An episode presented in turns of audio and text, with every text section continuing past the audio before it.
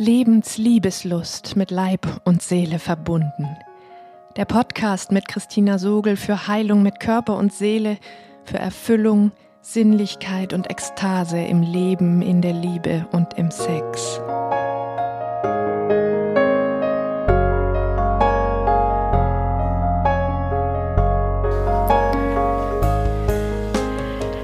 Hallo, du atmendes Wesen. Nach den fünf ersten Podcast-Folgen, die für meine Arbeit zentrale, aber schwere Themen geöffnet haben, teile ich heute eine meiner Geschichten mit dir. Und zwar die, warum du dies überhaupt gerade hören kannst. Wie es kam, dass ich mitten im Leben nochmal so richtig die sicheren und vertrauten Wege verlassen und mein Business berührend lebendig begonnen habe was das Wunderbare für mich an diesem Weg ist und vor allem, was das Wunderbare für dich daran sein kann.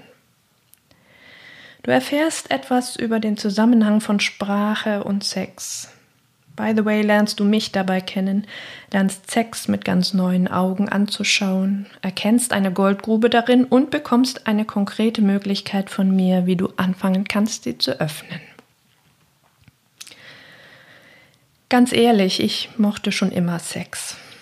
Und ich habe das Glück, auf keine nennenswert schlechten Erfahrungen zurückschauen zu müssen, seit Sex ein Thema für mich ist.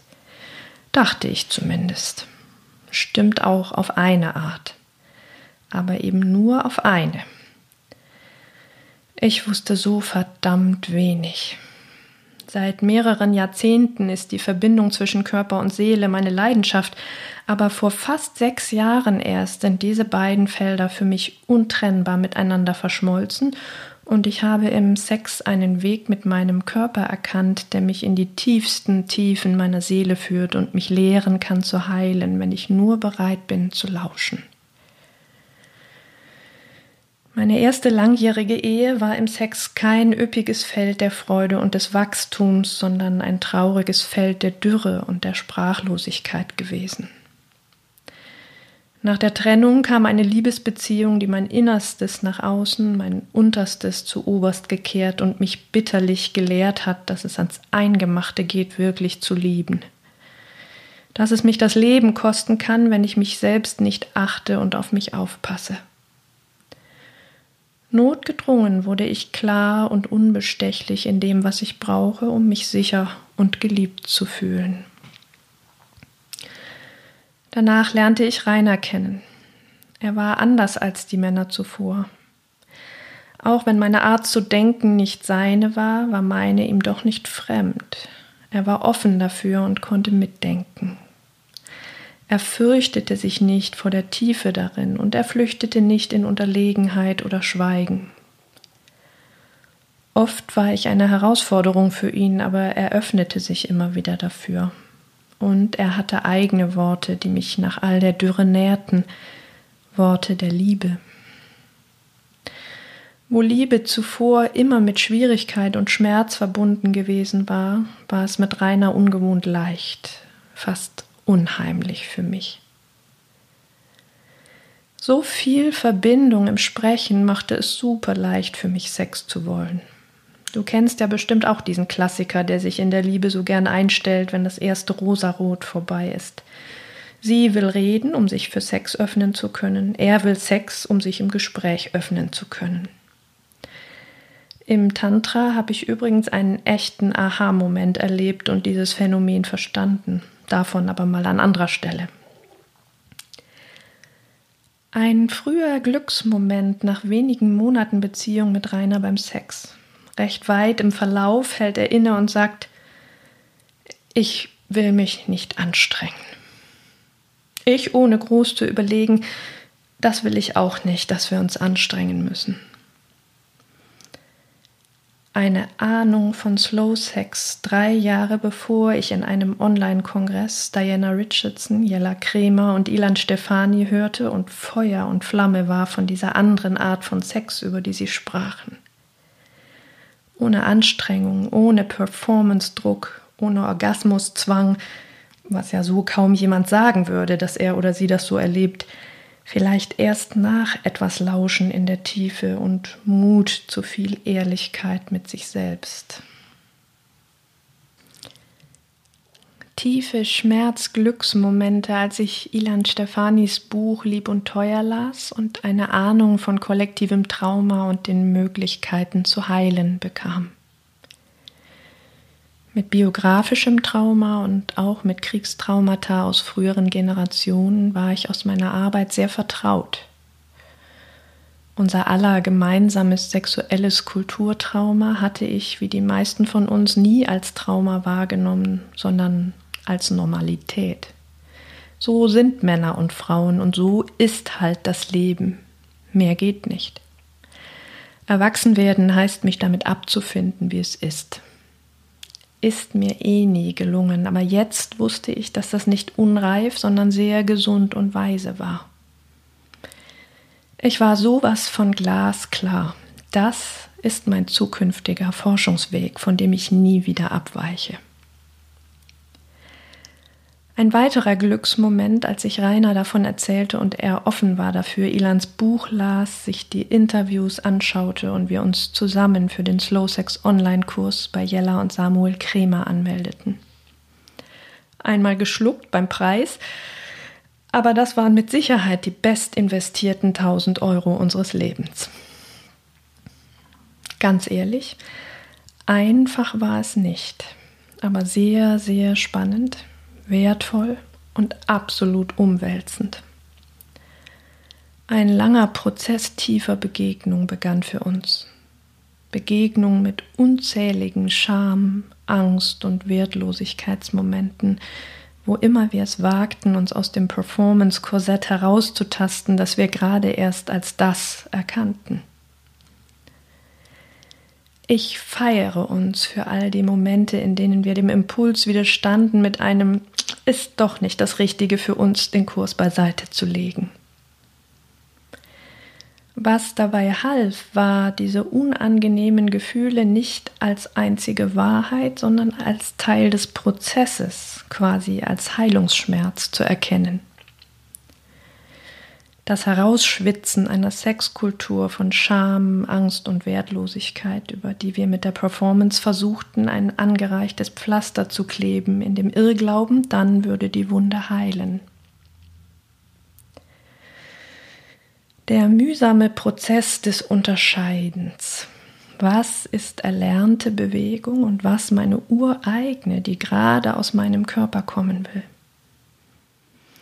Im Ernst, eine ganze Weile war das nicht zu unterscheiden. Lediglich unsere bleibende Bereitschaft, dennoch weiter zu lauschen in dieser Unsicherheit, ließ irgendwann auf zauberhafte Weise die Antwort wachsen. Das kleinteilige körperliche Ringen um Entspannung statt noch mehr Anstrengung in all diesen Momenten, die es Angst macht, zu spüren. Angst, dass die Lust verloren geht. Tut sie auch im ersten Moment. Aber im Verlauf erkannten wir, dass die Nähe sowieso verschwindet, ob wir die Dinge verdrängen und verschweigen oder nicht. Der große Aha-Moment, wenn wir sie aussprechen, kommen die Lust und die Nähe umso schneller und umso größer zurück. Hättest du auch nicht gedacht, stimmt's? Spätestens jetzt ist es angeklungen. Ein zentraler Punkt in diesem Prozess war das Sprechen. In meiner Erinnerung haben wir in dieser Zeit unglaublich viel geredet, ohne dass es uns zu viel oder zu langweilig gewesen wäre. Eine Ebene von Sprechen war die der unmittelbaren Empfindungen beim Sex. Je besser wir es schafften, uns zu entspannen, desto mehr zarte und überaus köstliche Empfindungen nahmen wir unter der kollektiven Taubheit von, sorry, Rubbelsex wahr. Dieses lieblose Wort verwende ich sehr bewusst, weil es genau das lieblose, mechanisch entseelte, das wir erst einmal gar nicht sehen können, so erschreckend sichtbar macht. Schneller heißt härter, heißt geiler. Dieser riesige Blumenstrauß unterschiedlicher kleiner, zauberhafter Empfindungen hat erst einmal gar keine Worte. Bis vor kurzem gab es sie ja noch nicht einmal. Welche zu finden auszusprechen und vom Liebsten zu hören, schafft eine ganz neue und ungewohnte Art von Nähe, als könnte ich ein bisschen wie auch in seinem Körper sein. Eine andere Art von Sprechen war die, um uns mit all den auftauchenden schwierigen Gefühlen nicht zurückzuziehen, wie wir es intuitiv wahrscheinlich tun würden, sondern gemeinsam mit ihnen umzugehen. Sonst hätten sie mit Leichtigkeit den Prozess zerstören und beenden können. Im Sprechen konnten sie sich verändern. Und ja, auch das ist alles andere als leicht aber es hilft so sehr und schafft Nähe, statt dass wir sie im Verstummen verhindern. Schweigen zementiert die Scham. Eine dritte Ebene von Sprache war die der Worte, die wir erst einmal intuitiv verwenden für unseren Körper und das, was wir tun und erleben. Worte spannen einen ganzen Bedeutungsraum auf. Sie sind quasi eine Mini-Definition von Wirklichkeit. Der Bedeutungsraum hinterlässt eine Wirkung bei dir und deinem Umfeld. Wenn du genauer hineinlauscht, gibt es Worte, die sich für dich stimmiger oder wenig stimmig anfühlen, mit denen du dich besser oder schwieriger verbinden kannst, die du mehr oder weniger magst, leichter oder schwerer aussprechen kannst. Sie sind technisch, medizinisch, abstrakt, pornografisch, neutral beschreibend, emotional beschreibend, bildhaft oder noch anders. Worte bilden die Wirklichkeit auf eine bestimmte Weise ab, die manches hervorhebt, anderes auslässt, damit Wert zuschreibt oder nicht, kulturelle Konzepte bestätigt oder erweitert. Zum Beispiel das Wort Orgasmus. Ich mag es nicht. Es klingt technisch, medizinisch, abstrakt, neutral und sehr distanziert für mich. Zumindest wenn ich in mich hineinlausche. Und es klingt ein Muss in meinen Ohren nach, dass die gesellschaftliche Erwartung transportiert, dass wenn ich keinen habe, ich keine vollwertige Frau bin. Lange mochte ich das Wort Höhepunkt gern. Es ist emotional, nah und es lässt mich was von dem Juchzen, der Freude spüren, die ich dabei erleben kann. Je tiefer ich in Slow Sex eingestiegen bin, desto mehr verwandelt sich auch die Bedeutung dieses Wortes in mir. Ich sehe, wie es auf andere Weise diesem kurzen Moment beim Sex eine so große und leuchtende Bedeutung, den höchsten, vielleicht sogar den einzigen Wert im Sex zuspricht. Alles andere versinkt daneben wertlos im Dunkel. Inzwischen kenne ich so viele zauberhafte und königlich wunderschöne Empfindungen beim Sex, dass dieser eine Moment, den ich zuvor Höhepunkt genannt habe und du vielleicht Orgasmus, tatsächlich enorm an Wert und Bedeutung verloren hat. Er ist vom Thron gestiegen und hat sich eingereiht in die Riege aller möglichen Köstlichkeiten. Mit und ohne diesen Moment ist es wunderbar. Mein Favorit ist im Moment Überfließen. Es ist eine bildhaft emotionale Beschreibung dieser Empfindung, besonders wenn sie entspannt geschieht, und es transportiert Fülle und über die Verbindung zum Überfluss pure Lust statt Notwendigkeit oder Pflicht. Bist du es dir wert, so genau über deine Worte nachzudenken? Welche Bilder und Gefühle sie in dir hinterlassen, ob sie dir entsprechen oder nicht, ob sie das transportieren, was du als Wirklichkeit erleben möchtest. Klar geht es auch ohne und vielleicht findest du es sogar Mindfuck, aber es erschafft eine Wirklichkeit und hat eine Wirkung, ob du es merkst oder nicht, ob es dir gefällt oder nicht. Und ich liebe diese Achtsamkeit und Genauigkeit darin, gerade in diesem so tief traumatisierten und verwirrten Feld sexuellen Erlebens. Rainer und ich haben auf jeden Fall neue Wirklichkeiten erschaffen und in all diesem vielen Reden war und ist so viel Achtsamkeit, Genauigkeit und Liebe zu spüren, die Scham zum Verschwinden bringen, neue Räume öffnen und uns gegenseitig und unseren Sex zutiefst ehren und heilen. Auch wenn ich so gern von diesem Prozess erzähle, würde es hier den Rahmen sprengen. Mit Sicherheit wird es etliche Podcast-Folgen zu diesem Thema geben. Drei große Veränderungen brachte der Prozess in mein Leben. Die erste, dieser Prozess veränderte meine Wahrnehmung, auch in meinen Behandlungen. Und nicht nur die Wahrnehmung, sondern auch die Arbeit selbst. Ich konnte gar nicht anders, als weiterzugeben, was mich so sehr bereicherte und erweiterte mit Worten, aber auch in den körperlichen Begegnungen und Berührungen mit meinen Patienten. Natürlich hatte ich keinen Sex mit ihnen, aber ein zentraler Teil meiner Arbeit und ein echtes Herzensanliegen war, ist und bleibt die Entsexualisierung, die Wiederverunschuldigung und Wiedervermenschlichung von Berührung das Verlernen von Befangenheit und das Wiederfinden von kindlich spielerischer Unbefangenheit. Ich hatte also schon sehr lange mit diesem kollektiven Trauma vergifteter Berührung gearbeitet, aber jetzt erst wurde mir bewusst, dass es nicht nur Opfer sexuellen, seelischen oder körperlichen Missbrauchs betrifft, sondern uns alle beziehungsweise wir alle sind Opfer des normalen kulturellen, seelischen, körperlichen und sexuellen Missbrauchs. Ich merkte, wie sehr ich auch meine Patienten damit erreichte und ich merkte, wie meine Arbeit immer weniger mit den Vorgaben unseres Kassensystems vereinbar ist, obwohl genau das so heilsam für meine Patienten ist.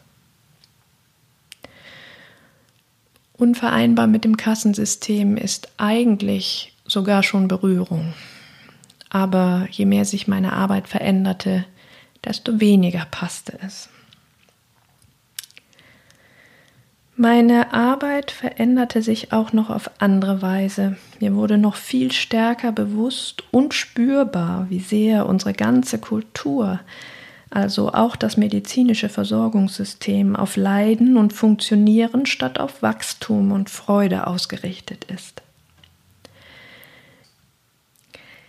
In der Regel bringt uns erst Krankheit oder mehr Leiden als sonst dazu, innezuhalten und nachzudenken, meistens erst, wenn es so schlimm wird, dass wir gar nicht mehr funktionieren. Dann erst wollen wir und will auch die Gesellschaft, dass wir die Funktionstüchtigkeit wiederherstellen. Mehr nicht. Um Gesundheit im tieferen Sinne von geistig, seelisch, körperlicher Erfülltheit geht es nicht. Reiners und mein Prozess tat aber genau das, schöne und schwierige Erfahrungen bewusst zu machen, zu nähren und durch Teilen Nähe und tiefe Verbindung zu erleben. Ganz egal, ob wir das Schöne oder das Schwierige geteilt hatten. Ich erkannte, wie revolutionär, wie wenig systemkonform das ist, was wir taten. Eine Gesellschaft, die Gesundheit als Funktionstüchtigkeit definiert, bezahlt nicht für einen Zuwachs an Lebendigkeit obwohl es genau das ist, was uns gesund werden lässt. Auch ich wurde glücklicher und gesunder, während sich mein Fokus vom Leiden zur Lust verschob, und ich begriff, dass ich mich nicht nur daran freuen, sondern mich aktiv dafür entscheiden kann. Unsere so immense Bereitschaft zu funktionieren ist eine kulturelle Traumatisierung. Die Dramatik wurde mir erst in einer Formulierung bewusst, die ich in irgendeinem Fachbuch fand. Da wurde vom schweren Trauma der Entpersönlichung, vom Absprechen des Rechts auf Berücksichtigung meiner individuellen Bedürfnisse geschrieben. Auch unsere Sexualität ist in dem, was wir als normal erleben, zutiefst vergiftet und verseucht durch die Wirkung von Patriarchat. Um das gleich klarzustellen, ich bin keine Männerfeindin und ich denke auch nicht, dass Männer die Gewinner des Patriarchats sind. Sie haben es zwar in mancherlei Hinsicht leichter, aber tatsächlich sind wir alle, Männer, Frauen und alle dazwischen, Verlierer des Patriarchats. In uns allen sind Angst, Scham, Misstrauen und Verachtung gewachsen. Verachtung von uns selbst, Verachtung unseres eigenen und des anderen Geschlechts. Diese giftigen Gefühlsdeponien bringen uns dazu, uns voreinander zu verbergen, uns zu manipulieren durch Macht und Gegenmacht. Tragisch scheitern wir gerade im Sex darin, uns unbefangen und ohne Scham zu zeigen und zu begegnen.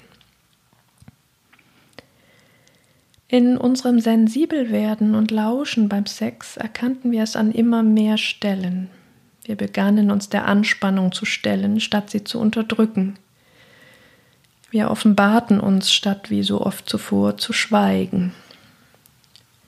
Wir verzichteten auf unsere Manipulationen, wo immer wir sie erkannten und fühlten die Gefühle, die wir mit den Manipulationen vermieden hatten. Wir suchen andere Wege und Strukturen, suchen den Ausstieg aus diesem uralten Leiden. Das ist richtig Arbeit, aber so wunderbar, wenn schon nur ein bisschen gelingt. Die zweite Veränderung, wir stießen auf riesiges Interesse von außen. Rainer und ich konnten gar nicht anders, als unseren Freunden und Bekannten von diesem Prozess zu erzählen, so sehr bewegte er uns. Erst erzählten wir nur vorsichtig, kleine Leuchtraketen. Die Menschen um uns herum bemerkten sie aber, interessierten sich und fragten nach. Erst einmal genauso vorsichtig. Je mehr wir erzählten, desto mehr staunten wir, wie groß die Ohren der anderen wurden, wie groß deren eigene Sprachlosigkeit und Sehnsucht nach Worten und nach einem Ausweg war in dem Moment, wo es ihnen durch unsere Geschichte erst bewusst wurde. Immer wieder derselbe Ablauf, sichtliches Erstaunen, schambehaftet vorsichtiges Nachfragen, durchaus ambivalent, weil es gleichzeitig den Mangel bewusst macht und einen Ausweg andeutet. Ja, wir erzählten sehr gern, zunehmend auch ungefragt, einfach weil wir so überliefen vor Bewegtheit und Glück. Im Verlauf erfuhren wir von den Versuchen der anderen, inspiriert von uns, in einen solchen Prozess zu kommen. Auch die Frage, könnt ihr das nicht mal aufschreiben? Bei den meisten versandete der Prozess relativ früh. Daran wurde mir bewusst, wie zerbrechlich ein solcher Prozess ist und was uns da eigentlich Großes miteinander gelang, was wir geschafft hatten und uns immer weiter erschaffen. Die dritte Veränderung, wir lernten Gemeinschaft lieben. Wir merkten, dass unsere Erfahrungen alles andere als individuell und durchaus für sehr viele Menschen wichtig und wertvoll waren. Was wir erleben und erforschen, hat eine Bedeutung, die weit über uns selbst hinausweist. Tatsächlich haben wir angefangen und sind mittendrin, unseren Prozess in einem Buch zu fassen, wir wollen damit nicht einen weiteren von zahllosen Ratgebern schreiben, sondern das zur Verfügung stellen, was den anderen Menschen so viel gegeben hat. Unsere Offenheit in größter Intimität. Wir wollen Antworten geben an den Stellen, wo viele Ratgeber aufhören, wo wir so oft daran scheitern, das umzusetzen, was so sinnvoll und einleuchtend klingt.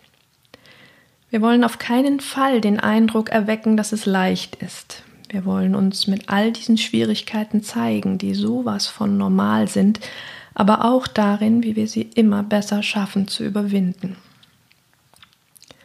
Je mehr mir die Dimension und Bedeutung unseres Prozesses bewusst wurde, je drängender und konkreter unsere Wünsche, uns mit anderen Suchenden zu verbinden und uns selbst eine Gemeinschaft zu erschaffen, Je weniger meine Arbeit in unser Versorgungssystem passte und dennoch viel Zeit erforderte, desto klarer wurde es, dass es eine Entscheidung braucht.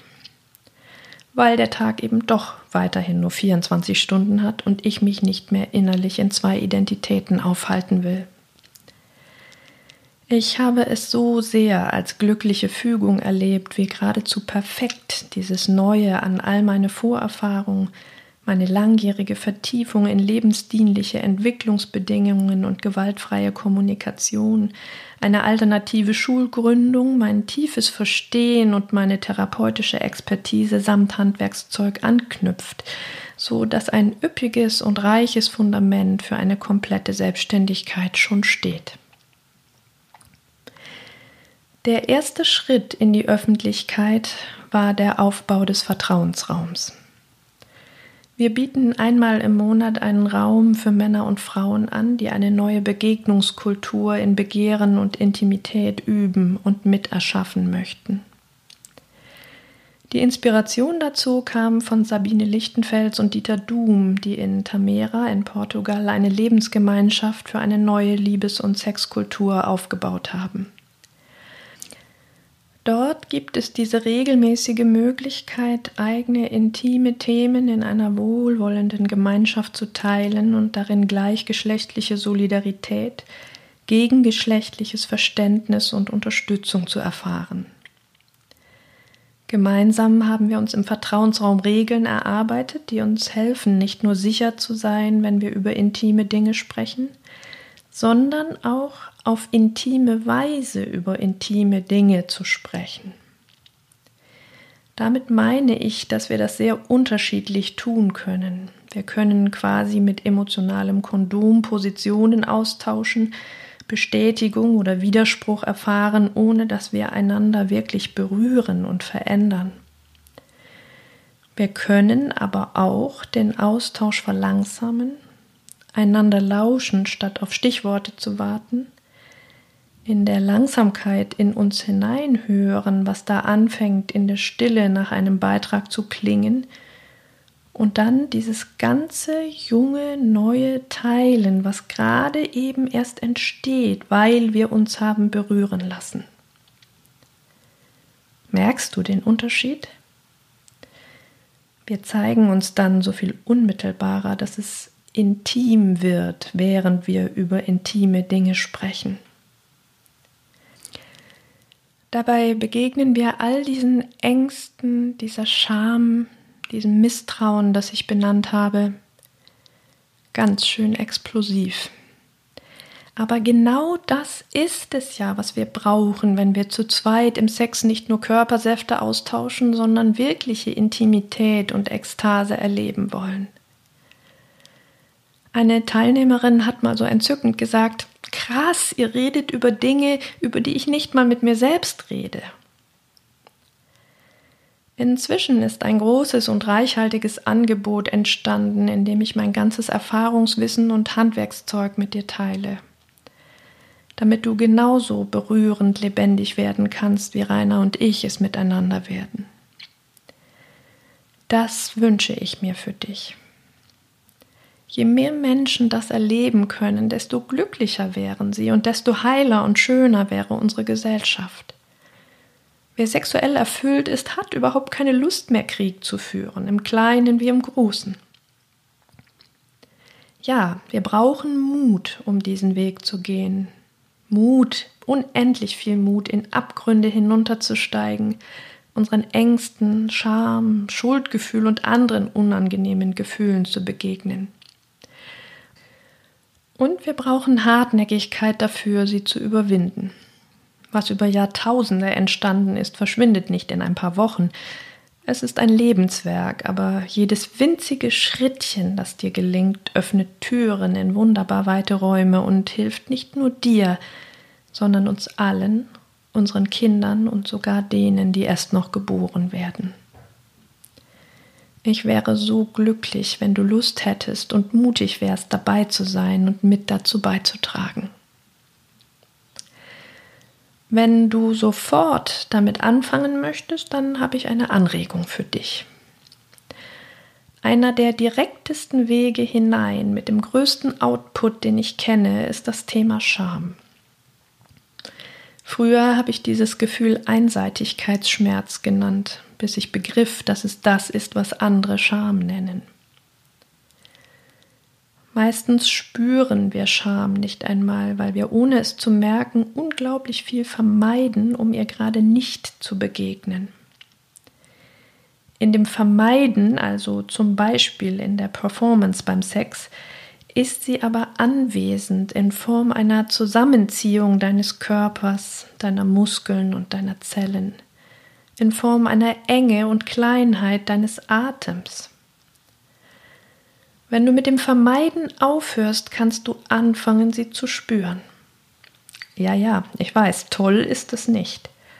Scham ist eins der ekligsten Gefühle, die ich kenne. Sie ist aber auch das am stärksten lebensverhindernde Gefühl, das ich kenne.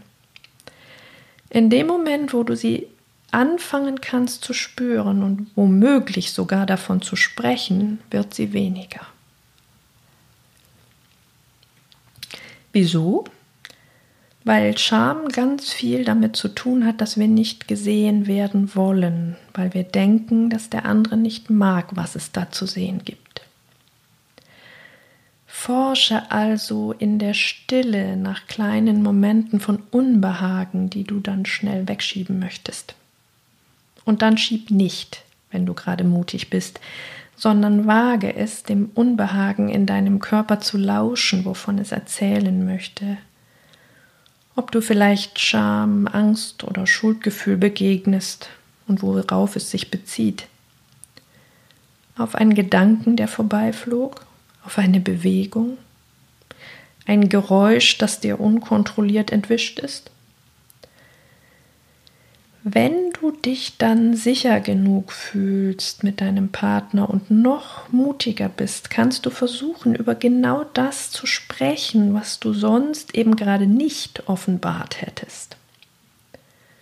Wenn das noch nicht geht, nicht schlimm. Viel wichtiger ist dein Lauschen und Forschen. Der Rest kommt dann früher oder später in deiner Zeit.